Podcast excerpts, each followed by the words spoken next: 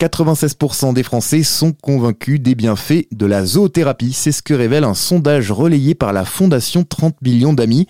Une pratique très répandue en France, que ce soit dans les EHPAD, les écoles, les instituts spécialisés. Mais en Mayenne, Laura Croissant a fait un autre choix. C'est le public qui vient à elle dans son propre centre de zoothérapie.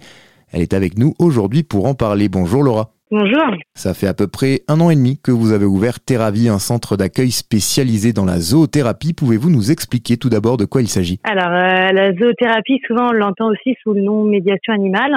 C'est une pratique euh, d'un professionnel médico-social, ou pas forcément, mais en tout cas, si on veut qu'elle soit thérapeutique, euh, c'est plutôt dans ce sens-là.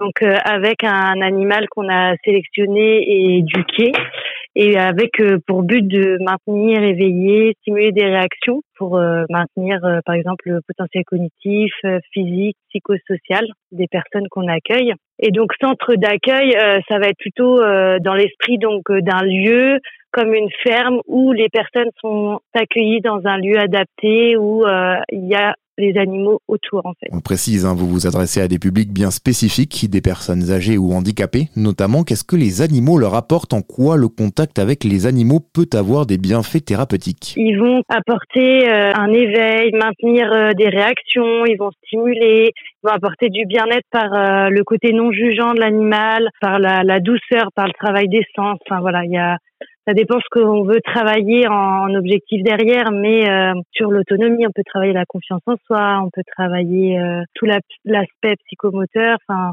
voilà, c'est assez large et on s'adapte vraiment à la personne qui est accueillie. Et donc concrètement, qu'est-ce que vous leur proposez comme activité? C'est très varié. Ça va dépendre des objectifs, encore une fois. Donc, par exemple, une personne qui, euh, on va être sur le travail de l'autonomie au début, ça va être de, de lui montrer euh, comment nourrir les animaux, comment mettre le foin, comment euh, là on est actuellement dans les moments de gelée, donc comment dégeler de l'eau, enfin voilà. Et donc là, ça va être dans, dans les premiers temps, ça va être de faire avec lui, mais au fur et à mesure des séances, ça va être qu'il fasse tout tout seul.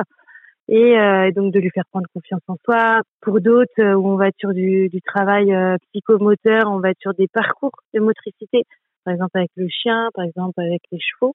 Euh, il y en a où on va être vraiment sur des objectifs de bien-être. Donc là, on va dans le contact euh, direct, euh, de se poser, de caresser l'animal, de, de ressentir ce qui peut se passer tout simplement. En exemple encore, il peut y avoir la mémoire, le travail de la mémoire. Donc la, la mémoire, on peut le travailler avec le memory, par exemple, avec les photos des animaux présents sur le site. Il y a une vingtaine d'animaux présents sur le site. Donc c'est que des animaux euh, de refuge ou d'association ou enfin voilà, de sauvetage si on peut dire comme ça. Alors j'ai vu aussi que vous proposiez des séjours pendant les vacances. Ça consiste en quoi? Alors euh, oui, les séjours euh, sont de plus en plus demandés.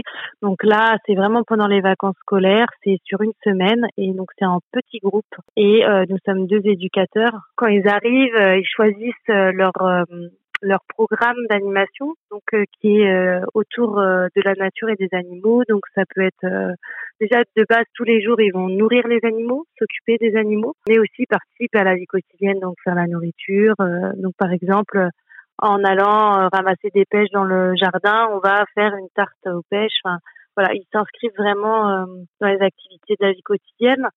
Mais à côté, ils peuvent aussi choisir des animations, comme par exemple euh, aller pêcher, aller faire du canirando, aller faire euh, du pain dans le four à pain. Enfin voilà, c'est très varié. Vraiment, le but c'est que ça leur apporte du répit, du bien-être. Euh. Très bien, merci Laura pour toutes vos précisions. Un centre de zoothérapie pour se ressourcer en Mayenne. Ça s'appelle Terravie. Vous trouverez toutes les informations sur le site caz-terravie.fr.